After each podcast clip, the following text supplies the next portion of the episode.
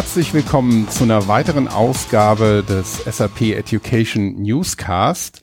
Mein Name ist Christoph Hafner von SAP und mit dabei ist ähm, der Mitpodcaster Thomas Jenewein. Hallo Thomas. Hallo Christoph, hallo zusammen. Und noch ein weiterer Christoph, nämlich Christoph Meyer, Geschäftsführer des Swiss Competence Center for Innovations in Learning an der Universität St. Gallen. Hallo Christoph. Hallo Christoph, hallo Thomas, freue mich dabei zu sein. Wir freuen uns, dass du heute unser Gast bist, denn es geht um ja ein spannendes Thema, nämlich ähm, Personalentwicklung im Rahmen von KI. Ähm, das war so der der Arbeitstitel Argumentation, äh, Augmentationsstrategien und neue Anforderungen an das Berufsbild. Und ähm, da müssen wir schauen, was sich dahinter verbirgt. Ähm, Gerade die Kombination von Personalentwicklung und äh, künstlicher Intelligenz ist, glaube ich, nicht für jeden ein gängiges Thema. Aber bevor wir in das Thema einsteigen, Christoph, kannst du vielleicht noch ein bisschen ähm, was zu dir sagen und dann ähm, schauen wir mal, was sich hinter dem Titel verbirgt. Ja, gerne. Also ich bin ursprünglich Sozialwissenschaftler, aber das liegt schon eine ganze Weile zurück.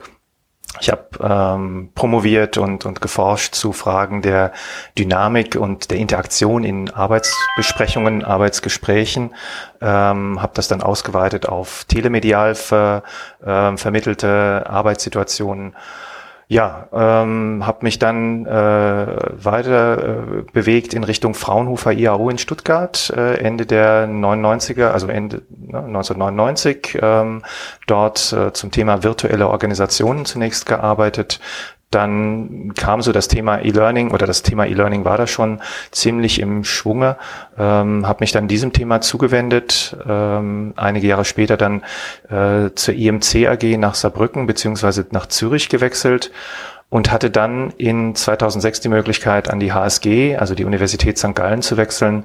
Äh, habe diesen Schritt dann gemacht, war zunächst in einem Team, das sich mit Faculty Development und interner Programmentwicklung, Studienprogrammentwicklung beschäftigt hat und bin von dort aus dann äh, zunehmend stark, äh, stärker in das äh, Skill-Team eingebunden worden und habe dann in 2016 die Leitung dieses Teams übernommen. Ja, das ist ein beeindruckender Lebenslauf und ähm, gerade auch das Interessante, dass du über über viele Stationen ähm, da hingekommen bist, wo du ähm, heute bist. Ähm, was sind denn so die die die derzeitigen Aktivitäten und ähm, äh, Schwerpunkte bei dir? Mhm. Also Skill, wir, wir bewegen uns so im, im Schnittfeld von Bildung, Innovation und Management. Das sind so unsere drei äh, Orientierungspunkte. Ähm, verwundert ja auch nicht, wenn wir hier an der Universität St. Gallen äh, verortet sind. Und äh, seit drei Jahren ungefähr ist die digitale Transformation von Bildungsarbeit und von Weiterbildung, von Personalentwicklung unser Kernthema. Äh, das verfolgen wir in verschiedenen Hinsichten, im Hinblick auf die strategische Ausrichtung von Learning und Development, äh, aber auch im Hinblick auf Aspekte wie Lernkultur und die Veränderung von Lernkultur, Lerndesigns natürlich, ähm, aber auch die Qualifizierung und Weiterentwicklung von den Learning Professionals, äh, die ja solche, also neue Angebote ähm, auch umsetzen sollen. Ähm, das sind also eine ganze Reihe von Aspekten, die wir da im Blick haben. Und wir, wir machen das in drei in drei, ja, wie Arbeitsfeldern, die wir bearbeiten. Das ist zum einen, wie angedeutet, unsere Academy, wo wir eben Weiterbildungsangebote für Bildungsverantwortliche anbieten, zum Beispiel zum Thema Bildungsmanagement, zum Beispiel zum Thema digitale Bildung. Wir machen aber auch Entwicklungsarbeit mit Partnern, das können äh, individuelle Entwicklungsprojekte sein, ähm, die halt äh, gerade bei einem bestimmten Partner anstehen, ob das jetzt zum Beispiel Neuausrichtung von Learning und Development ist oder etwas anderes. Wir machen aber auch äh, so Innovationskreise. Das ist eigentlich für uns ein wichtiges äh, Vehikel oder ein wichtiges Gefäß, wo wir verschiedene Partner für ein Jahr zusammenbringen, ungefähr ein Jahr und arbeiten dann eben äh, eine längere Zeit an einem Thema und ein Innovationskreis, der gerade äh, zu Ende gegangen ist, wo jetzt der Abschlussbericht in Vorbereitung ist, ist eben der Innovationskreis zum Thema ähm, Augmentation und Personalentwicklung. Äh, über, den, über das Thema werden wir ja heute sprechen. Mhm. Das ist das zweite, zweite Bereich. Der dritte Bereich, das äh, möchte ich noch ganz kurz äh, anfügen, sind äh, Studien, äh, also Research. Äh, da stehen im Moment äh, äh, Studien zum Thema digitale Kompetenzen von Learning Professionals im Vordergrund. Das ist eine Studie, die wir mit der DGFP zusammen machen, haben wir letztes Jahr ein erstes Mal durchgeführt, dieses Jahr das zweite Mal. Da sind wir auch gerade daran, den Bericht äh, fertigzustellen. Der, erscheint, der erscheint dann in den nächsten Wochen. Ja, das ist natürlich spannend, den, den Überblick ein bisschen zu bekommen. Wie, wie steht's denn um die ja, Digitalität bei denen, die sich um das, um das Lernen ähm, kümmern? Wie, wie sind denn da deine, deine persönlichen Erfahrungen, ähm, wo wir da so gefühlt stehen, jetzt vielleicht ohne die, das wissenschaftlich durch eine Studie untermauert zu haben, sondern ähm, ja, wo, wie glaubst du, ist da der, der, der aktuelle Stand, ähm, was die ja diese digitalen Kompetenzen ähm, im Bereich ähm, Lernen und professionelles Lernen angeht?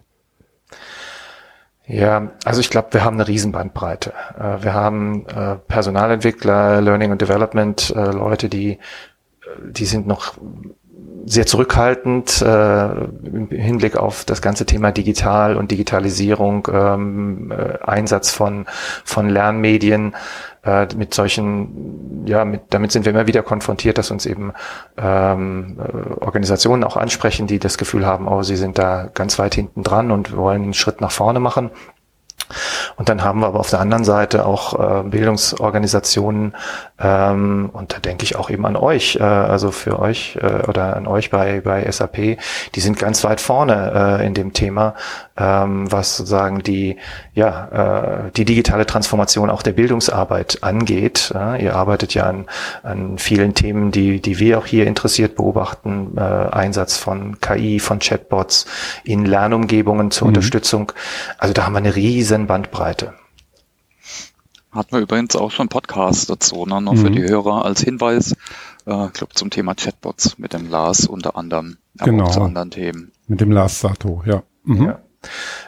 Ähm, vielleicht ein Aspekt noch zu der, also aus der Studie heraus, die wir gerade machen. Es zeigt sich immer wieder, dass die Bildungsverantwortlichen eigentlich, also wenn wir sie befragen, sagen sie, dass sie sehr offen sind für das Thema Digitalisierung und dass sie da keine Angst vor haben.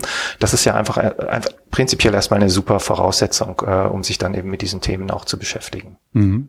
Wie ist denn das? Beschäftigt ihr euch auch ähm, zusätzlich zu den Bildungsverantwortlichen, zu denen, ähm, an die das Wissen dann herangetragen werden soll? Also die, die lernen in den Unternehmen?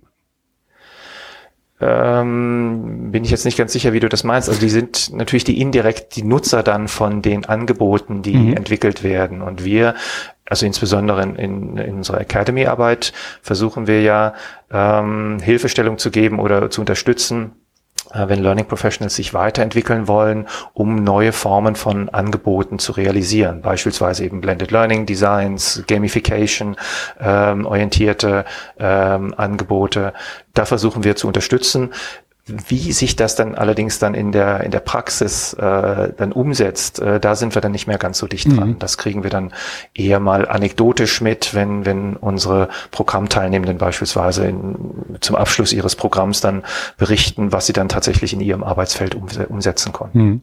Ja, weil das war auch in dem, in dem Podcast und auch bei einigen Interviews, die ähm, äh, der Thomas und ich gemacht haben, immer auch so so ein roter Faden, ähm, die, die die Digitalisierung des des Lernens als ein Thema, aber was das auch bedeutet, vor allem äh, für den digitalen Wandel, der ja gerade derzeit in ganz vielen Unternehmen stattfindet und was das eben für die Mitarbeiter und ähm, deren Art zu lernen und ähm, ja dieses ganze Change Management, was da auch letztendlich hintersteht, dann dann betrifft. Von daher ist es schön, wenn wir wenn wir ähm, heute dann auch mal die Möglichkeit haben, das wirklich aus dieser ähm, ja zum Teil ähm, wissenschaftlichen, aber auch sehr sehr praktischen äh, Perspektive von dir mal zu sehen, was dann die Learning Professionals angeht.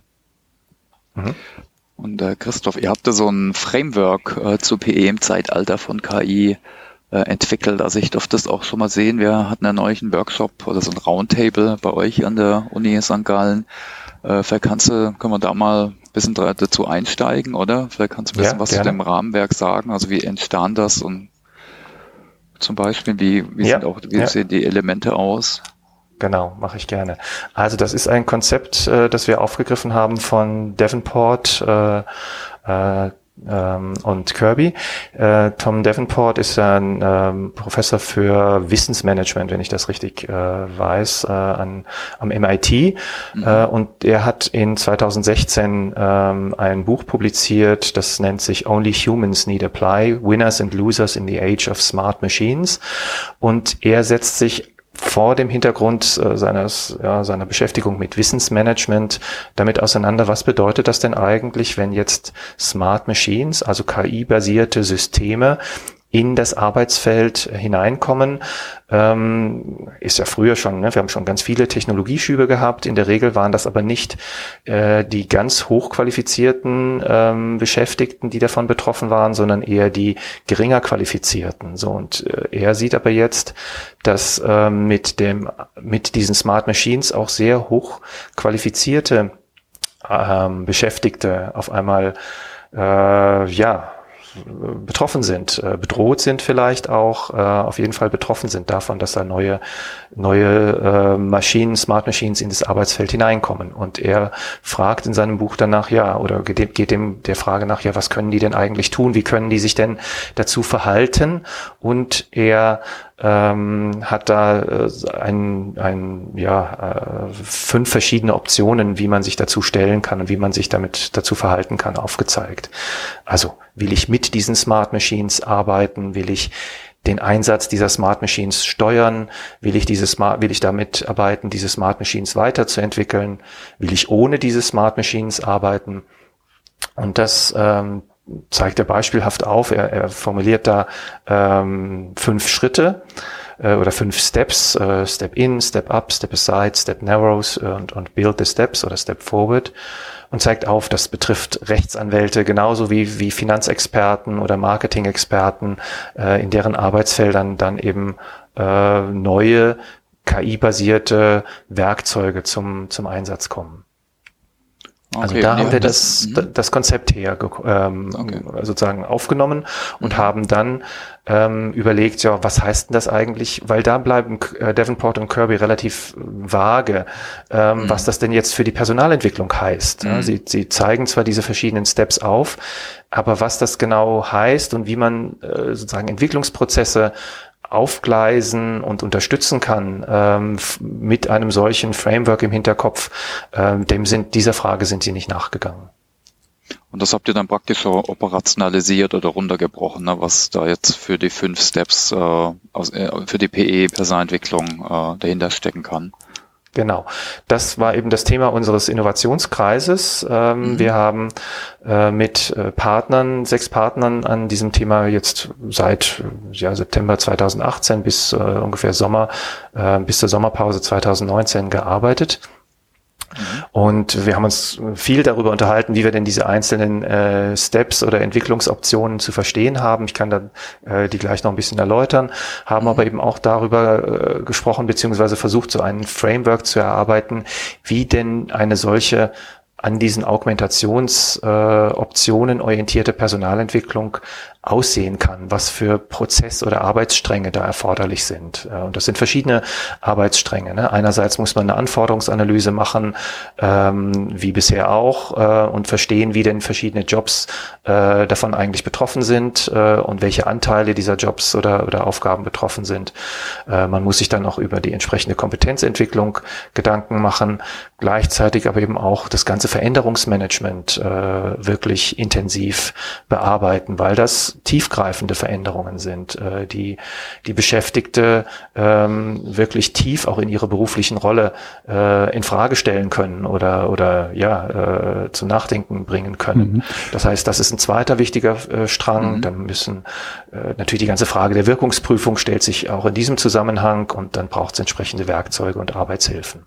Hast du denn ähm, vielleicht ein ganz konkretes ähm, Beispiel mal anhand dessen man sich das ein bisschen ähm, plastischer dann vorstellen kann? Ähm, man, man hat ja viele Bilder davon, wie Smart Machines oder auch auch Roboter in irgendeiner Form, zum Beispiel in der in der ähm, ähm, Arbeit an einem Produktionsfließband äh, unterstützen, indem sie zum Beispiel den den ähm, Facharbeitern da schwere Aufgaben, körperlich schwere Aufgaben abnehmen und man so zusammenarbeiten kann. Aber wie sieht das denn in diesen Berufsgruppen aus, die du gerade genannt hast? Ähm, was kann das für ein, ähm, ähm, ja, zum, zum Beispiel für einen ähm, Juristen bedeuten oder jemand, der im Marketing arbeitet. Ähm, wenn du von so tiefgreifenden Veränderungen ähm, sprichst, wie, wie könnte man sich die mal anhand vom Beispiel vorstellen? Ja, das ist eine gute und wichtige Frage. Ähm, ich habe zwei Beispiele, die ich vielleicht äh, kurz einbringen mhm. möchte.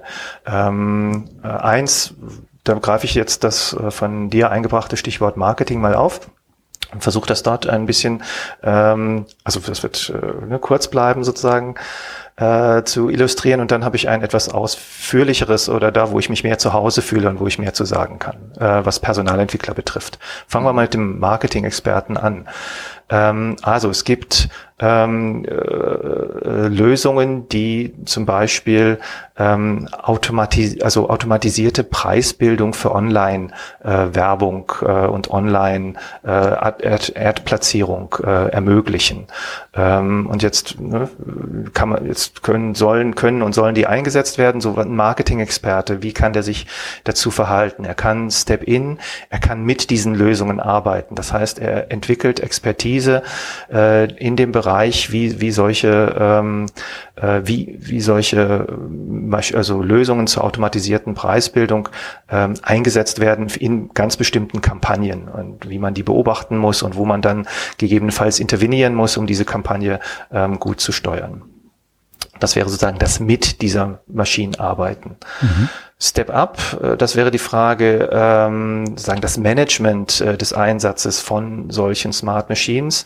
Ähm, da geht es dann vielleicht eher darum, das, das Brandmanagement zu orchestrieren oder zu, zu definieren, wo denn solche Systeme, bei welchen Kampagnen solche Systeme überhaupt eingesetzt werden sollen oder bei welchen Kunden und bei welchen Kunden nicht. Ähm, welche Systeme, da gibt es ja verschiedene Systeme, welche Systeme denn äh, verfügbar sind, wer, wie man die äh, evaluiert und auswählt und so weiter weiter. Das wären eher so Management-bezogene äh, Aufgaben. Ähm, Step Aside, ähm, vielleicht aufbauend auf den äh, Kampagnen, äh, die man mit solchen äh, Smart Machines umsetzt, ähm, würde man dann vielleicht eher in die Kreativarbeit oder in die Kundenberatung hineingehen. Step Narrow, also die, das Vermeiden äh, sozusagen des Konfrontiertseins mit diesen Smart Machines, das hieße dann, sich zum Beispiel auf Marketingfelder oder Themen zu fokussieren, wo äh, ähm, keine, wo Online-Werbung und die, die trackbar ist, äh, keine Rolle spielt, zum Beispiel Werbeflächen im öffentlichen Raum, Außenwerbung, äh, mhm. sich darauf zu spezialisieren und Build the Steps oder Step Forward, das hieße dann, sich äh, an der Entwicklung oder an der Weiterentwicklung dieser Algorithmen äh, zu beteiligen. Also das wäre am Beispiel äh, des Marketing-Experten, wie denn diese ähm, verschiedenen Entwicklungsoptionen. Ja, ich bin äh, in einem bestimmten Berufsfeld, äh, jetzt verändert sich das Feld durch dadurch, dass neue Lösungen, neue intelligente Lösungen verfügbar werden. Wie stelle ich mich dazu? Wie entwickle ich mich weiter? In welche Richtung? Mhm. Ja, das finde ich äh, ungeheuer spannend, weil gerade in, in dem Bereich hört man ja, ähm, oder äh, sagen wir so, es wird sehr viel rumgeunkt äh, aus vielen ähm, Ecken, die mal mehr, mal weniger qualifiziert sind. Die einen sagen, ja, wir werden in den nächsten Jahren aufgrund der Digitalisierung und KI Millionen von Arbeitslosen haben. Also ein riesiges Heer steht da schon quasi dann vor einem und andere ja. sagen, nee, ähm, die Digitalisierung wird ähm, im Prinzip viele neue ähm, Möglichkeiten bieten und äh, mit diesem Step Up, Step Forward, Step Narrow ähm, und so weiter. Äh, also das ähm, gibt ein schön differenziertes Bild, finde ich, was alles möglich ist. Nicht unbedingt, wie es sein wird oder sein kommen wird. In die Zukunft kann ja keiner schauen, aber ähm, ja, dieses differenzierte Bild, das gefällt mir sehr gut. Ja, also das ist auch ein wichtiges Anliegen von uns. Wir haben den Eindruck, dass in Unternehmen und Organisationen dieses Thema, ja, was, was kommt denn da eigentlich auf uns zu? Diese zweite Welle der Digitalisierung und die Smart mhm. Machines, die da kommen, dass darüber zu wenig gesprochen wird. Ähm, zu wenig gesprochen häufig deshalb, weil auch die Leitungsebenen sich eigentlich gar nicht so richtig sicher sind, was da passieren wird und sie auch unsicher sind, ob sie denn schon die richtigen Antworten haben. Ähm, und dann entscheidet man sich häufig dafür, dann lieber gar nicht darüber zu sprechen, weil man das Gefühl hat, naja, wir stiften doch nur Unruhe, wenn wir jetzt das zum Thema machen. Mhm. Ähm, aber wir, wir wissen eigentlich noch gar nicht, wie das jetzt genau in drei oder fünf Jahren für uns aussehen wird, was ja auch total schwierig ist, das äh, äh, vorherzusehen. Ähm, dann reden wir doch lieber erst dann darüber, wenn wir das ein bisschen konkreter sehen. Mhm. Und da bin ich nicht so ganz sicher, ob das eine gute Strategie ist, ob es nicht besser ist, ähm, diese Entwicklungen zum Thema zu machen und gleich dazu zu sagen, ja, wir müssen uns auch da, da sind wir selber auch noch dabei, äh, uns zu orientieren und zu explorieren. Wir haben äh, eine Idee, wie wir das uns, wie wir uns da äh, auf dem Laufenden halten und schlau machen, was das für uns bedeutet, aber wir haben noch nicht alle Antworten. Äh, das zum einen und zum anderen zu sagen, aber auch für euch als Beschäftigte ähm, heißt das ja nicht, dass wir, oder äh, insgesamt für alle Beschäftigten heißt das ja nicht, dass wir dem hilflos ausgeliefert sind, sondern es gibt eben verschiedene, diese fünf verschiedenen, mindestens diese fünf verschiedenen, es gibt vielleicht noch weitere, ähm, Entwicklungsstrategien, die man verfolgen kann. Äh, und dann geht es eben darum, welche Strategie passt zu mir und meinem Profil äh, und was macht für mich Sinn, in welche Richtung sollte ich mich weiterentwickeln. Sollen wir das gerade für Personalentwicklung durchgehen? Also ich wäre auch sicher spannend, da so ein bisschen Anhaltspunkte äh, zu bekommen, was ihr da so mit den anderen ja, Mitgliedsfirmen besprochen habt. Ja, können wir gerne machen. Ja. Ähm, äh, ein Beispiel dafür ähm, kann man finden auf unseren Webseiten äh, www.skill.ch, also scil.ch. Da haben wir mhm. vor einigen Tagen einen Blogpost äh, veröffentlicht äh, zu diesem Thema, der heißt ähm, Augmentationsstrategien als Orientierungsrahmen für die Personalentwicklung vom 10. Oktober. Und da ist ein Bild äh, dabei, das wir im Rahmen dieses Arbeitskreises entwickelt haben und das das vielleicht ein bisschen anschaulicher macht, äh, diese diese fünf ähm, Strategien, äh, die man da verfolgen kann. Wir haben da ein Szenario zugrunde gelegt, das in diesem Bild durchgespielt wird. Und äh, das äh, Szenario kommt aus dem Coaching-Bereich. Ähm, nehmen wir mal an, wir haben eine Person, die ist Kommunikationscoach, äh, also unterstützt äh, Personen, äh, innerhalb der, der Organisation beispielsweise dabei, sich äh, im Hinblick auf äh, Kommunikationsverhalten äh, weiterzuentwickeln. Jetzt kann man das, äh, bisher ist das äh, häufig in, in ähm, Einzel- oder Gruppensessions passiert. Jetzt gibt's aber eben auch Smart Machines, die als Kommunikationstrainer äh, zur Verfügung stehen. Und jetzt äh, kann man sich ja fragen, ja, was machen wir damit? Und Step-In wäre dann zum Beispiel die Entwicklungsstrategie, dass man sagt, oh, ich mache mich damit, ich mache mich schlau und ich bewege mich damit hinein, solche äh, Tools, solche Werkzeuge, KI-basierten Werkzeuge für das Kommunikationstraining einzusetzen. Es könnte zum Beispiel eine App sein wie Ambit äh, AI, die man aufs Telefon laden kann und äh, auf die eigene Stimme trainieren kann und die dann einem ermöglicht, beispielsweise einer Führungskraft oder einem Teamleader, ähm, in Besprechungen aufzuzeichnen, also sich selbst aufzuzeichnen und die anderen auch und hinterher ähm, sich eine Auswertung geben zu lassen, wie viel rede ich eigentlich, wie viel höre ich zu, höre ich so viel zu, wie ich denke, dass ich zuhöre, oder rede ich doch viel mehr, als ich dachte, dass ich spreche. Äh, das sind ja so Dinge, die äh, vielleicht auch im, bei der Entwick Weiterentwicklung der eigenen Kommunikationsfähigkeit hilfreich sind, da mal so den Spiegel davor gehalten zu bekommen. Und äh, solche Apps können das leisten. Ähm, das heißt, für den, für den Coach, ist im Rahmen von Step In wäre sozusagen das Thema, ja, wie kann ich meinen, meinen den Coaching-Prozess, den ich gestalte und äh, äh, unterstütze, wie kann ich den anreichern und erweitern, dadurch, dass ich solche und andere Apps äh, in, in dem Coaching-Prozess einsetze? Und dass ich dann zum Beispiel weiß, genau welche Aufgabenstellungen, wie muss ich Aufgabenstellungen und ja formulieren, so dass meine Teilnehmenden ähm, gut mit dieser, mit dieser App trainieren können, beispielsweise. Das wäre Step In. Dann bin ich sozusagen mhm. Experte dafür, wie denn diese App gut eingesetzt werden kann. Dann gibt's aber auch andere Möglichkeiten. Manchmal greifen die auch äh, diese, diese, diese Steps, äh, vielleicht ist das auch nicht äh, ganz trennscharf, dass man für sich nur eine verfolgen muss, sondern dass es vielleicht auch eine zweite gibt, die man verfolgen kann.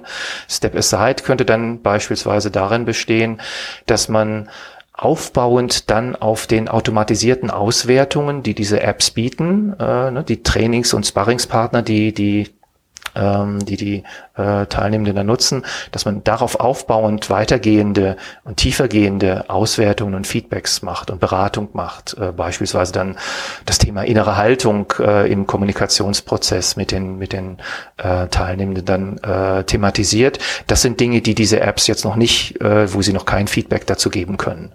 Äh, das heißt, man würde dann äh, darauf aufbauend äh, weitergehende ähm, äh, ja, Beratung, Feedback, ähm, Arbeit machen, die auf spezifisch menschliche äh, Kompetenzen, Empathie, Einfühlungsvermögen, Motivationsfähigkeit und so weiter setzt. Also nicht so sehr auf den konkreten Einsatz der App, sondern darüber ähm, aufbauend. Das könnte Step äh, Aside äh, Strategie mhm. sein.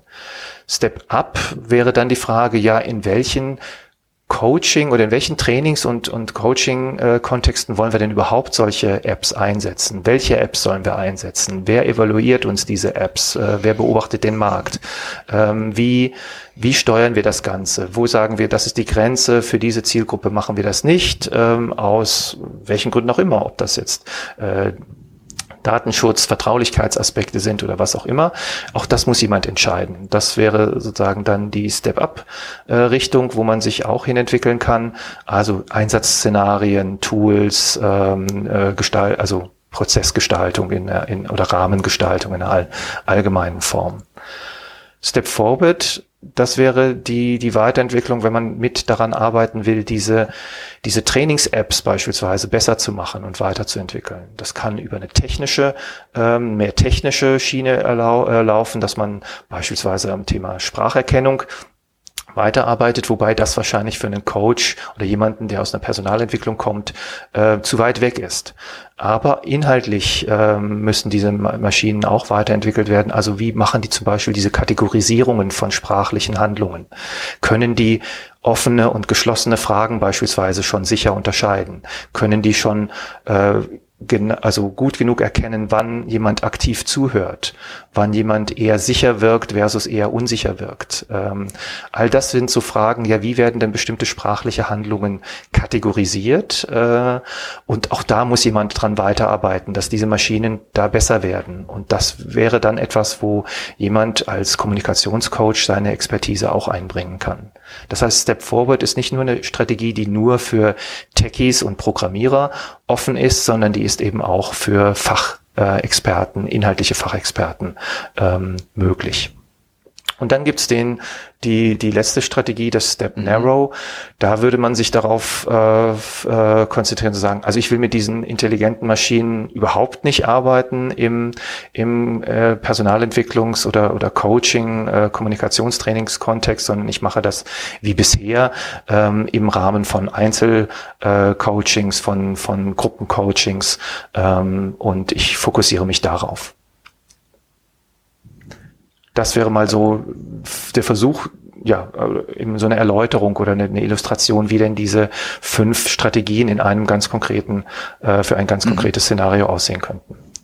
Hast du dafür ein Beispiel? Also waren ja auch Anwenderunternehmen äh, da bei der äh, Ausdiskussion äh, von dem, von dem Framework. Äh, also gibt es schon Anwendungsfälle, konkrete, jetzt gerade im also Bereich also Coaching nicht, zum Beispiel? Nicht, nicht für das Thema Coaching, da war mhm. aber bei unserem Community Day, wo du ja dabei warst, mhm. ähm, mhm. die, ähm, die Sarah Schwab vom Experience Accelerator dabei die genau, mhm. also die letztlich äh, mit dem, was sie entwickelt, äh, relativ dicht an diesem Szenario dran ist.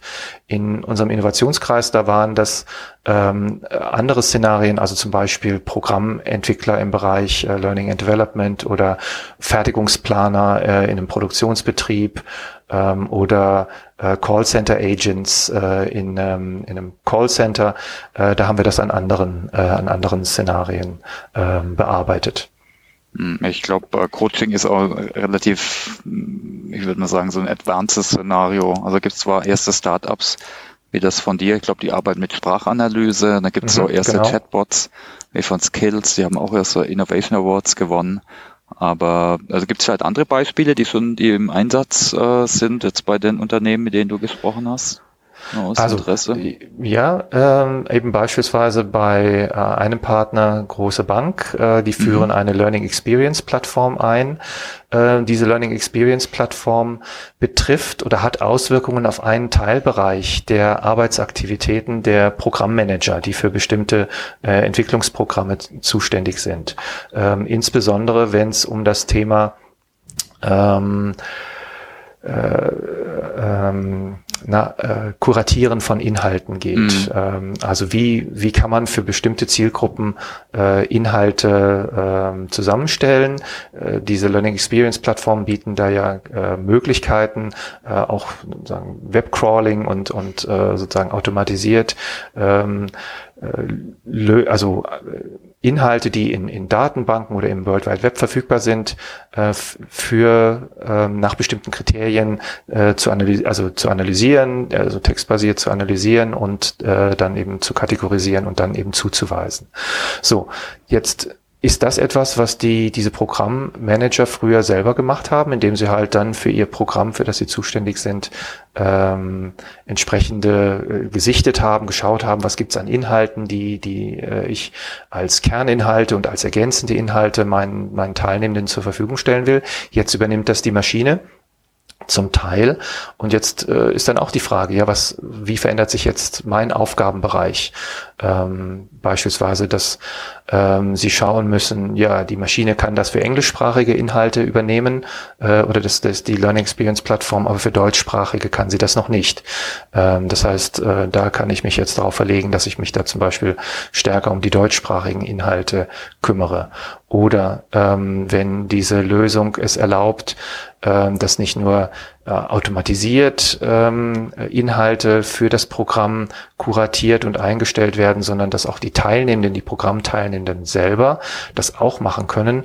Dann gibt es beispielsweise eine neue äh, Aufgabe, dass nämlich, nämlich sich irgendjemand um das ähm, ja, die, die Moderation und das Management dieser, dieses User-Generated Content Streams kümmern muss. Also wenn dann äh, 20, 25 Leute in diesem Programm sind und die, die sind alle ganz fleißig am äh, Posten, oh, ich habe hier noch was gefunden, ich habe da noch was gefunden, äh, dann gibt es nämlich eine neue Aufgabe, nämlich für Übersicht zu sorgen und zu sagen, ja, das ist alles super und spannend, aber wir müssen das jetzt ein bisschen sortieren. Ähm, und in verschiedene Thementracks ähm, einfiltern, dass uns da die Übersicht nicht verloren geht. Das heißt, es gibt auch da äh, dann neue Aufgaben äh, für die, die Programmverantwortlichen, in die sie sich dann mhm. hineinfinden müssen. Ich meine, was ich so sehe, ist, dass äh, im Recruiting schon relativ viel äh, umgesetzt wird, von wegen KI, äh, jetzt äh, ja. von zum Beispiel Matching-Algorithmen äh, genau. bis hin zu Textanalyse von Ausschreibungen, äh, damit man Bias vielleicht feststellen kann, was gibt's bei uns zum Beispiel, oder vielleicht dann sogar Analyse, ob Mitarbeiter einen Risk haben, die Firma zu verlassen, ist dann auch wieder ein Use Case.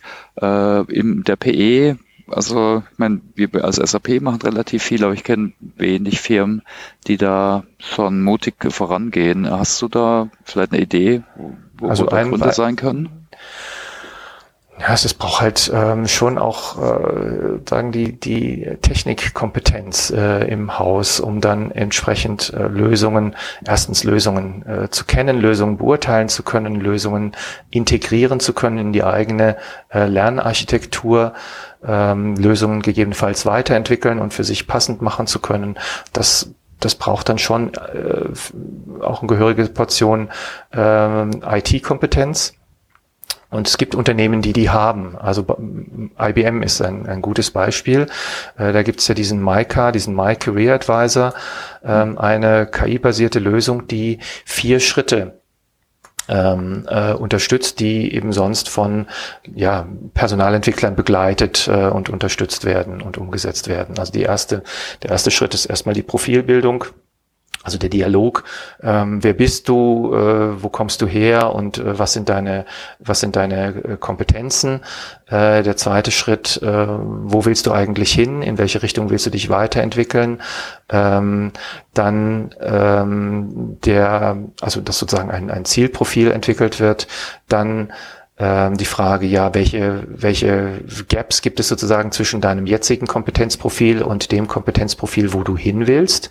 Äh, also eine Art Gap-Analyse dazu machen. Äh, und dann, wenn die Gaps klar sind, dann ist ja die Frage, okay, da und da gibt's äh, Gaps, an denen gearbeitet werden muss. Welche Entwicklungsangebote gibt es denn, die dir da jetzt weiterhelfen können? Äh, und dann entsprechend passende äh, Entwicklungsangebote sichtbar zu machen. Und diese vier Schritte, die werden äh, von diesem My Career Advisor äh, unterstützt. Mhm. Und das wäre aus meiner Sicht eben ein gutes Beispiel für ein, ein Unternehmen, das da ähm, vorangeht, ähm, aber eben es ist ein sehr großes Unternehmen, ein Unternehmen mit auch sehr viel IT-Kompetenz im Haus. Mhm. Ja, also ich habe da eine, auch eine Hypothese, äh, die vielleicht ganz allgemein auf die Digitalisierung zutrifft. Die ist, äh, dass es sehr viele Use Cases gibt, aber jetzt nicht wie früher in der Weiterbildung hat man eben gesagt, hier, du brauchst ein LMS, dann kannst du dein formelles Lernen effektiver, effizienter abbilden. Und jetzt gibt's zig Use Cases und man braucht eben die technische Kompetenz, aber man muss vielleicht auch noch selbst explorieren äh, und experimentieren, äh, also die mhm. Phasen noch vorschalten. Äh, was, was hältst du von der Hypothese? Siehst du es ähnlich oder? Ja, also unbedingt ähm, explorieren. Da ist ganz viel Explorieren dabei. Da tut sich unheimlich viel mhm. ähm, in in deren also ja, ganz viele neue Lösungen, die in den, äh, in den Markt hineinkommen. Insbesondere jetzt auch, wenn wir bei dem Thema KI-basierte Lösungen für, für Learning und Development sind. Auch da tut sich ganz viel. Ich habe ja äh, ein, zwei Beispiele jetzt schon ähm, angesprochen, äh, die, die betreffen die, die ganze Wertschöpfungskette von Learning und Development, von der Bedarfsklärung von der Standortbestimmung, von der Entwicklungsplanung über die Realisierung von Lernumgebungen, die Administration, die Durchführung, ähm, die Begleitung, ähm, Transferunterstützung bis hin zum Thema Evaluation, Qualitätsentwicklung, äh, Prüfung und so weiter. Und in all diesen Bereichen gibt es gibt es Einzellösungen, gibt es neue Lösungen, äh, die, die sozusagen im Entstehen sind und da da muss man sich zunächst mal schlau machen und gucken, was gibt's denn da überhaupt und inwiefern sind das denn Dinge, die uns helfen könnten, unsere Prozesse beispielsweise besser und äh, effektiver ähm, zu machen. Äh, und dann muss man genauer hingucken, okay, also wo ist denn unsere größte Baustelle? Mhm. Ähm, wo, ähm, wo wollen wir denn, also wo müssen wir tatsächlich äh, uns in unserem Leistungsprozess beispielsweise äh, weiterentwickeln? Gibt's da Lösungen? Ähm, was können diese Lösungen? Und dann muss man, dann geht's ins Ausprobieren. Also erstmal sichten, vergleichen, ausprobieren äh, und dann eben schauen, ob man äh, eine solche Lösung tatsächlich äh, gewinnbringend und ziel, zielführend einsetzen kann. Genau, und wo siehst du denn die, die Haupteinflussfaktoren auf, auf die Rolle des PElers? Also allgemein sicher weniger Inhalte selbst erstellen, mehr natürlich zum Beispiel auch da Use Cases rauszuschärfen oder für seine Firma, aber auch für andere äh, neuen Themen. Ja, wir haben, das ist eine Frage, die wir mhm. angeschaut haben in einer Studie, die wir letztes Jahr äh, als Auftragsstudie durchgeführt haben. Da haben wir mit äh, ungefähr 15 deu großen deutschsprachigen äh, Unternehmen äh, Interviews geführt mit den Bildungsverantwortlichen und gefragt, ja, wie viel Ressourcen fließen denn heute in welche, in welche Rolle? Seid ihr primär Bildungsanbieter? Seid ihr Broker? Seid ihr Ermöglicher? Seid ihr Center of Competence? Äh, zentral und dezentral werden die Dinge dann umgesetzt. Und wo stellt, wie stellt ihr euch vor, wird dieser Ressourceneinsatz künftig denn aussehen? Also wird er sich verschieben? Und ein wichtiges Ergebnis da war, dass eben äh, aktuell die Rolle Anbieter stark im Vordergrund steht. Äh, also der ein sehr großer Ressourcenteil äh, dort hineinfließt. Ähm, dass aber künftig dieser Anteil geringer werden wird und insbesondere die Rolle Ermöglicher von Lernen, also nicht so sehr Programme und Produkte entwickeln, sondern Mitarbeitende, Beschäftigte dabei unterstützen, ähm, mehr selbstgesteuert, äh, äh, selbstverantwortet äh, zu lernen, Rahmenbedingungen zu schaffen, dass dies überhaupt stattfinden kann, also dass selbstgesteuertes und selbstverantwortetes Lernen in der Organisation möglich ist, dass diese Rolle künftig einen größeren Anteil einnehmen wird und auch dort mehr Ressourcen hineinfließen werden. Ähm, vielleicht da eine Zwischenfrage, auch so, so ein bisschen allgemeiner gefasst. Ähm, bei selbstgesteuertem Lernen ähm, frage ich mich immer, wie, wie ich dann ähm, ja auch die, die Inhalte, wenn ich sie denn selber auch produziere, ich stelle mir jetzt nur vor, das ganze Kontext und Spezialwissen, was wir für SAP Softwareprodukte bereitstellen, für verschiedene Benutzergruppen. Ähm, früher, wie Thomas schon angesprochen hatte, hat man das ja eher so gemacht, naja, man hat entweder ein Training oder man hat jetzt die E-Learnings, ähm, die werden dann über ein LMS bereitgestellt. Ähm, wenn ich ähm, selbst gesteuertes Lernen ähm, mir vorstelle, dann will ich ja auch die, die persönlichen ähm, ja, Neigungen da ähm, in irgendeiner Form unterstützen. Das heißt, ich habe nicht mehr One Size Fits for All, sondern vielleicht der eine lernt mehr über solche Formate, wie wir es hier gerade machen, ähm, die rein audiobasiert sind und steigt dann hier und da eben in, in Themen mit anderen Medien ähm, tiefer ein. Ähm, manche spielen einem immer wieder zurück, ja, ich brauche mehr Videos. Andere sagen, nee, ich will lesen, ich brauche wirklich das Wissen so, dass ich mich da richtig rein vertiefen kann. Ähm, wie kann man denn dieses oder hast du vielleicht ähm, Beispiele, wie dieses selbstgesteuerte Lernen auch von der Content-Seite unterstützt werden kann? Ja, also eine Möglichkeit äh, oder ein Ansatz ist ja mal der, dass man Inhalte oder die oder Inhalte oder die Wege zu Inhalten öffnet. Also früher ähm, war ja eher so, dass man ähm, Lernressourcen nur sehr gezielt und und äh, sagen punktuell und ausschnittshaft für die Beschäftigten äh, im Rahmen von bestimmten Programmen äh, oder Maßnahmen zur Verfügung gestellt hat äh, und äh, alles andere hat man sozusagen versteckt. Ähm, und, und da, denke ich, äh, hat es schon an ganz vielen Stellen einen, einen Wechsel der Perspektive gegeben, dass man gesagt hat, also wir öffnen erstmal alles. Ne? Wir machen unser LMS auf, so dass ihr alle Dinge sehen könnt, äh, die sozusagen mal unsere eigenen Inhalte sind. Jetzt gibt's aber Inhalte nicht nur im eigenen LMS oder im eigenen Intranet, sondern es gibt Inhalte auch in der großen, weiten Welt.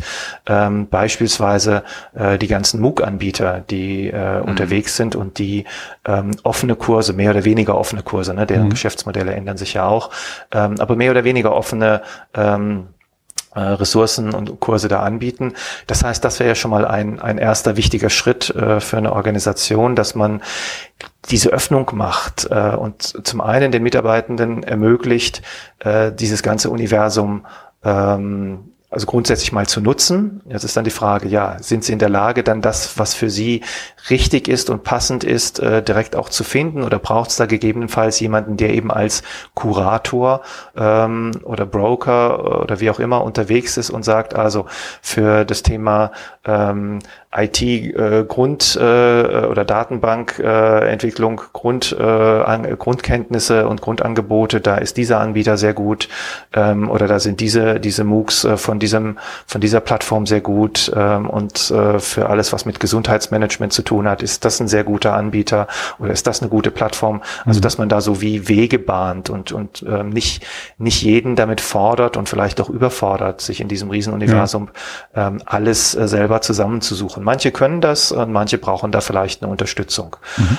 Ähm, und, und dann sozusagen ist in diesem Riesenuniversum, da gibt's dann eben, es gibt Blogposts und es gibt Videos äh, und dann können sich äh, die ähm, ja, dann kann man sich sozusagen auch gemäß der eigenen Präferenz äh, oder der eigenen äh, Gewohnheiten oder ja, Präferenz und Gewohnheiten eben dann die Dinge suchen, mit denen man am besten arbeiten kann. Mhm. Okay, ja, äh, ich wusste es nicht, ob du weitermachen willst mit Fragen, Christoph. nee, nee, alles gut. Okay. Ich hatte meine Zwischenfrage da nur einmal reinwerfen wollen. Das okay. hat mich interessiert. Ja, zum Framework äh, äh von PE, so soll man es damit lassen oder hast du da vielleicht noch weitere Kommentare, äh, Christoph Meyer? Ähm, also ich denke, ich habe versucht, das mhm. zu illustrieren. Ich mhm. denke, man, wenn, wenn jemand das äh, genauer äh, verfolgen will, eben den von mir angesprochenen Blogbeitrag anschauen und ähm, dort am Ende dieses Blogbeitrags ist dann nochmal ein Verweis auf einen Artikel in einer wissenschaftlichen Zeitschrift, wo wir das dann ähm, weiter begründet und, und fundiert und ausgeführt haben. Und dann kommt eben noch unser, ähm, unser Arbeitsbericht zum Innovationskreis. Also ich glaube, da gibt es dann schon verschiedene Möglichkeiten, sich da äh, dann noch weiter äh, reinzufinden. Mhm. Ich denke mal, für, für den Moment haben wir das vielleicht schon ganz gut äh, mal in, ein erstes Mal in den Blick genommen. Wir verlinken das okay. dann auch noch in den mhm. Show Notes. Ja. Ja, super. Ja, Christoph, äh, wie, wie, lernst du denn? Also wir reden hier viel von Lernen und äh, Entwicklung. Ja. Wie, wie machst du es selbst denn? Naja, ich lerne äh, einfach äh, ganz viel, indem ich äh, an Themen und an Projekten arbeite. Ne? Mhm. Jedes, jedes Thema, jeder Auftrag, äh, an dem wir arbeiten, ist auch irgendwo eine Herausforderung, bringt wieder neue Fragen und es gibt aus meiner Sicht nichts Besseres sozusagen, als irgendwo an einem Arbeitsplatz zu sein und in diesem Arbeitsfeld äh, sich weiterentwickeln zu können und mit neuen Aufgaben und, und nächsten Aufträgen, nächsten Anforderungen konfrontiert zu sein und dort dann eben sich Schritt für Schritt weiterzuentwickeln. Für mich ähm, spielt in meiner Rolle spielt das, das Schreiben und, und verständlich machen von, von Dingen für andere eine wichtige Rolle, weil wir eben auch Bildungsanbieter sind, ne? ähm, äh, im Rahmen unserer Academy-Arbeit eben Module zu verschiedenen Themen anbieten. Ein Modul ist äh, beispielsweise das ganze äh, ist das Thema Lernkultur und Lernkulturen verändern. Da habe ich äh, letzte Woche oder ne, diese Woche eigentlich ein Buch gelesen von Nigel Payne, neues uh, Workplace Learning: How to Build a Culture of Continuous Employee Development von 2019. Und er ähm, schaut da nochmal die auch vor dem Hintergrund der, der, der digitalen Transformation und der Anforderungen an verändertes Lernen und an veränderte Personalentwicklung schaut er das ganze Thema Lernkultur, lernende Organisation, organisationales Lernen, was ja schon seit über 30 Jahren diskutiert wird, an und hat versucht, ein so integratives Modell zu entwickeln, ähm, wie denn Lernkultur auf der einen Seite und lernende Organisation auf der anderen Seite, wie diese beiden ähm, Dinge zusammenspielen. Und ähm, das habe ich mir angeschaut, weil wir das Thema Lernkultur eben auch weiterentwickeln wollen hier äh, im Rahmen von, von nächsten Projekten. Und dann habe ich das ein erstes Mal gelesen, habe gedacht, hm, ja, irgendwie ist mir irgendwie habe noch nicht so einen richtigen, äh, habe noch nicht so richtig äh, gesehen, wo er da eigentlich hin will und sein Modell war für mich noch nicht so richtig klar. Und dann habe ich gedacht, oh, jetzt schreibst du mal einen Blogpost dazu. Ähm, und dann habe ich mich nochmal hinsetzen müssen und habe jetzt ne, ein bisschen nochmal genauer äh, hingeschaut und versucht, das eben wiederzugeben und darzustellen, was denn er argumentiert und wie er dieses Zusammenspiel von Lernkultur auf der einen Seite und Managementpraxis für eine lernende, lernende Organisation auf der anderen Seite sieht. Habe versucht, mir ein eigenes Bild, also auch nochmal eine Visualisierung dazu zu generieren ähm, um das dann eben auf einem, in einem nächsten Post und, äh, einzubringen und dann wieder in das nächste Modul, was zu dem Thema kommt. Und dann merke ich halt, wenn das ist für mich sozusagen wichtige Lernarbeit, auch mich mit solchen mhm. Dingen auseinanderzusetzen. Und indem ich es versuche, anderen zu erklären, muss ich mich eben so äh, intensiv äh, damit beschäftigen, dass ich es dann eben auch gut selber verstehe. Und das ist für mich eine ganz wichtige Lernerfahrung oder ein mhm. Weg zu lernen. Also lernen durch Dokumentieren, lernen durch Lehren auch. Ne? Das lernen durch Lehren, es spielt für mich eine wichtige mhm. Rolle, ja. Aber das mhm. ist eben hat jetzt auch mit meiner spezifischen Rolle mhm. zu tun. Ne? Das ist mhm. halt in einer anderen äh, Rolle, ist das halt, äh, sind es halt andere Dinge. Mhm. Aber für, nur aus Interesse, was hast du da konkret Neues mitgenommen zum Thema Lernkultur? Äh, ja. Weil oft ist es schon High Level, was, was man liest, jetzt auch, auch gerade aus dem amerikanischen Sprachraum. Also ich fand jetzt insbesondere interessant, äh, also wir machen, arbeiten ja auch zum Thema Lernkultur, mhm. machen da auch Projekte. Ähm, wir kommen da eher mal aus einer ähm, ja, pädagogisch-didaktischen äh, Blickrichtung auf das Thema zu. Also es geht dann um Lernkultur im Sinne der ähm, der Haltungen und, und Praktiken und Wertschätzungen, äh, was sozusagen formal organisierte äh, Personalentwicklungsaktivitäten angeht. Ähm, und wir wissen aber auch, dass äh, das informelle Lernen eine ganz große äh, Rolle spielt. Ähm, und das haben wir aber bisher in unseren Instrumenten und in unseren Projekten noch nicht so richtig gut zusammenbringen können, äh, beziehungsweise ich glaube, da können wir einfach noch besser werden. Ähm, und deshalb hat mich das interessiert, wie er denn dieses Zusammenspiel mit eben dieser Managementpraxis äh, im Hinblick auf lernende Organisation ermöglichen, wie er das Thema Lernkultur und, und dieses ähm, lernende Organisation zusammenbringt. Und ähm, ja, das, ich finde, er hat da einen, einen guten Aufschlag gemacht für eine weitere Diskussion. Ähm, das muss, müsste aber aus unserer Sicht jetzt noch weitergeführt werden, um es dann wiederum so ja, griffig zu machen, dass man es dann in, in, ähm, in Instrumente, in, in Messinstrumente oder Befragungsinstrumente umsetzen kann, so dass man dann tatsächlich auch eine Diagnostik äh, in einer Organisation oder in verschiedenen Organisationen machen kann und schauen kann, wie denn dieses Zusammenspiel in ganz konkreten Organisationen funktioniert und wie das gegebenenfalls auch weiterentwickelt werden könnte. Okay, danke. Ja, äh, was ich nochmal auch immer frage, wir haben es schon ein bisschen gestreift, war das Thema, hast du noch weitere Tipps zu weiteren Ressourcen und vielleicht auch Events, also Ressourcen, sicher das Skill-Blog, äh, du hast auch da einen eigenen Blog, wo du immer berichtest, äh, ich denke, der ist sehr, sehr spannend, kann man jedem empfehlen. Hast du vielleicht noch weitere Tipps zu weiteren Ressourcen? Oder ja, vielleicht auch also Events? Also ja, das würde mich natürlich schon freuen, wenn äh, mhm. jetzt ähm, Hörer und Hörerinnen vielleicht mal da schauen, ob es denn da bei uns auf skill.ch interessante Dinge für sie gibt.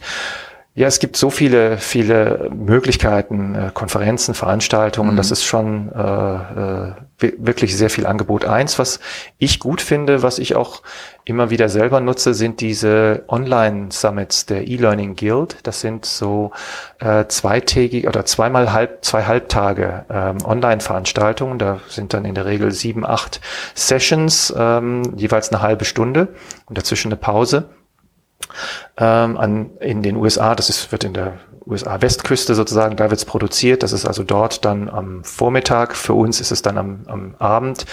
Ähm, die finden alle ja, drei bis vier Mal im Jahr statt. Und ich finde, die haben gute Themen, äh, gute Praktiker, die zu diesen Themen äh, berichten. Ist natürlich alles auf Englisch, äh, aber wer dem Englischen folgen mag, ich finde, das ist eine gute Art von Veranstaltung, um sich in ein Thema, also ob das jetzt Microlearning ist oder ob das Marketing ist oder ob das Gamification ist oder was immer die da an Themen haben, ähm, das finde ich eine gute, ähm, also ein gute, gutes Format, äh, was eben auch unkompliziert zu nutzen ist. Und dann gibt's natürlich die ganzen schon angesprochenen MOOC-Plattformen, Coursera, edX und so weiter. Ich denke, die große Herausforderung für, für uns alle ist, ähm, das, was im Moment so unter dem Schlagwort Filter Failure äh, auch äh, diskutiert wird. Also es gibt so viele Angebote.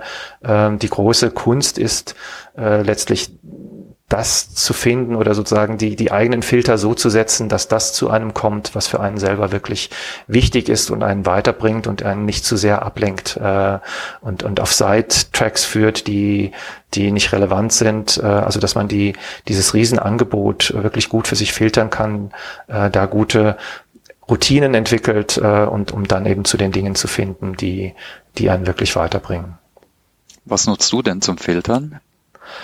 Also ähm, ich habe, äh, also für mich ähm, nutze ich ähm, Newsblur als ähm, ähm, RSS-Feedreader, äh, wo ich dann einfach verschiedene Zeitschriften, äh, ne, wissenschaftliche Praktikerzeitschriften, Blogs ähm, und so weiter ähm, und, und Websites eingepflegt habe, wo ich denke, ja, das, da will ich immer wieder drauf gucken, was die machen, was die bringen, was die für Themen haben.